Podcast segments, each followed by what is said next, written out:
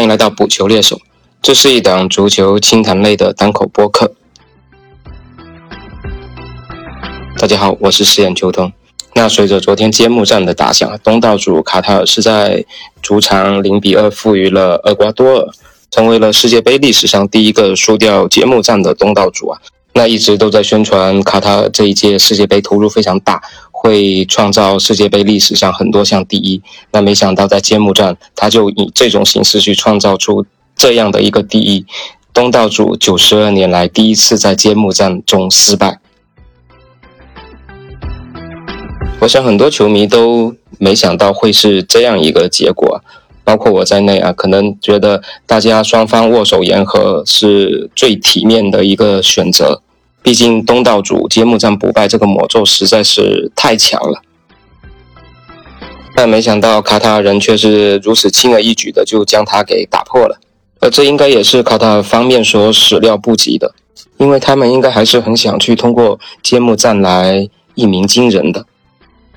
因为我们知道，由于卡塔尔跟厄瓜多尔的名气不是很足嘛，所以国际足联原计划是让荷兰跟塞内加尔去打这场揭幕战的。但是卡塔尔人肯定是不甘心嘛，所以几经努力之下，呃，英凡蒂诺又重新做了决定吧，然后把开幕式提前了一天，就是原计划本来是二十一号嘛，所以提前到了二十号。呃，应该从这个角度来说，卡塔尔人还是很希望通过这个揭幕战由他们自己来亮相的。只是没想到，在卡塔尔一个凉爽的夜晚吧，他们却出人意料的身体被冻僵了。支球队几乎没有什么技战术可言，主教练桑切斯磨练的那套战术打法几乎都没有表现出来。可以看到，他们无论是技术还是身体，都完全是处于一个绝对下风的。就像拳击赛场上两个量级不一样的选手在较量，厄瓜多尔是重量级的，而卡塔尔只是一个轻量级的选手。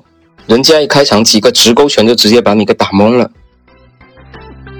整个比赛的过程也确实是这样的去呈现，特别是在上半场的阶段，卡塔尔完全是感觉是处在一个梦游的状态，他不像厄瓜多尔一上来就拼劲很足啊，有点直接就要跟你拼刺刀的感觉，而也是这种对方这种凶猛压迫性的气势啊，一下子就把卡塔尔的球员给整懵了。感觉对厄瓜多尔的这种身体对抗和凶狠度啊，球员心里都缺乏准备。只要厄瓜多尔球员一贴身，一稍微凶狠的逼抢，整个卡塔尔就完全乱套了。但他上半场一下子就失误频频，不仅传球没传好，防守也非常不到位。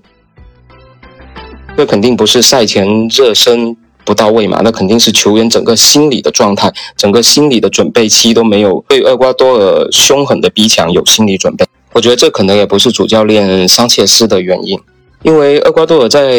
南美洲世界杯预选赛的时候啊，他整个球队的球风就是这样，就是这么猛，就是这么凶。而球队在备战的时候，不可能连对手这么基础的这种信息点都掌握不到嘛。更何况卡塔之前是拿过外卡去参加过美洲杯的嘛。就算双方之间之前没有直接交锋，但起码对对手的战术特点、这种风格是有一个初步的认识的嘛，所以不至于会对厄瓜多尔一上来就会这种凶猛的逼抢，缺乏这种心理准备。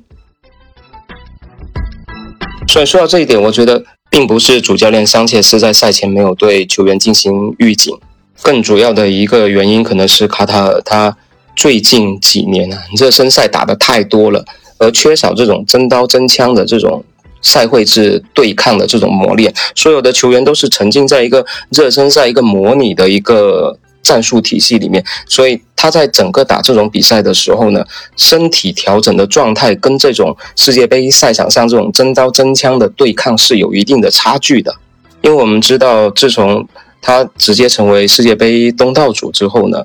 他是不需要参加预选赛这么残酷的淘汰赛制的。然后球队虽然到处去拉练啊，呃，拿外卡参加类似美洲杯啊、金杯赛啊，那对于卡塔尔乃至是这些比赛里面他遇到的对手来说，这些性质都是属于友谊赛的性质，大家都不会身体状态不会拼到那种极限。而拿到的亚洲杯冠军，我们都知道，它本身亚洲的实力也就在那里了。然后日韩这些球队当时也是以练兵为主嘛，所以，所以现在回顾整场比赛啊。看起来更像是卡塔尔，他球员的身体状态跟厄瓜多尔都不是在一个水平线上的。你看，如果下半场不是厄瓜多尔有一些划水的表现啊，就打打酱油了，可能也不是想太让东道主失面子啊，要不然我觉得这场比赛他至少还会丢两三个球。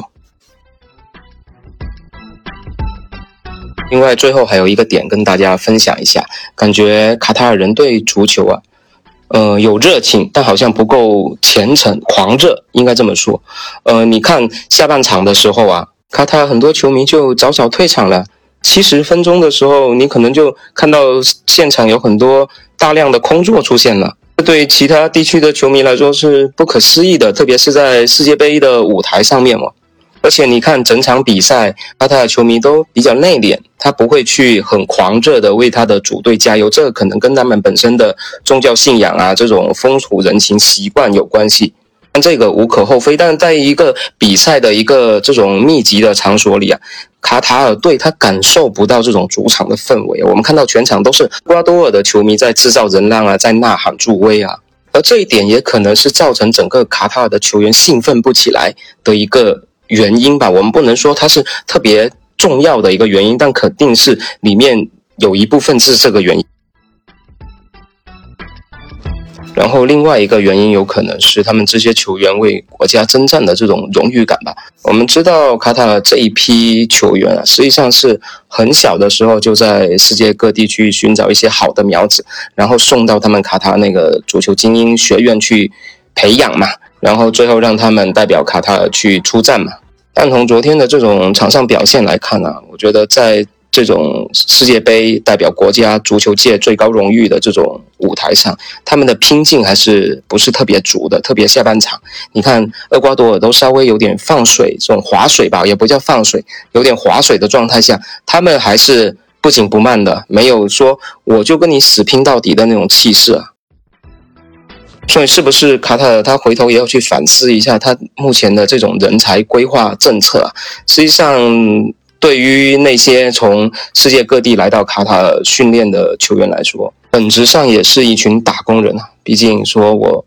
出去那边学习，顺便那边可能还包我一份工作。这种技术学院包分配的模式，对于非洲啊、南美啊一些地区的球员还是非常有吸引力的。但是最后球员的凝聚力和这种为国拼搏的精神，我觉得可能还会稍微欠缺。当然，现在下定论有点为时过早啊，因为后面其实还有两场比赛嘛。我们还是希望卡塔尔通过这一场，然后认识到自己的一些差距啊和不足，然后在后面的两场比赛能够发挥得更好吧。那这一期的节目就先聊到这里，然后世界杯期间也会根据不同的一些话题不定期的更新。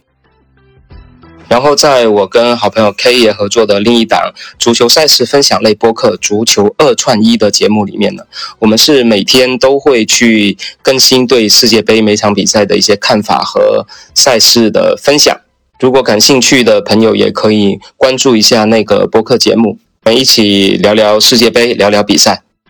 感谢你的收听，我们下期再见。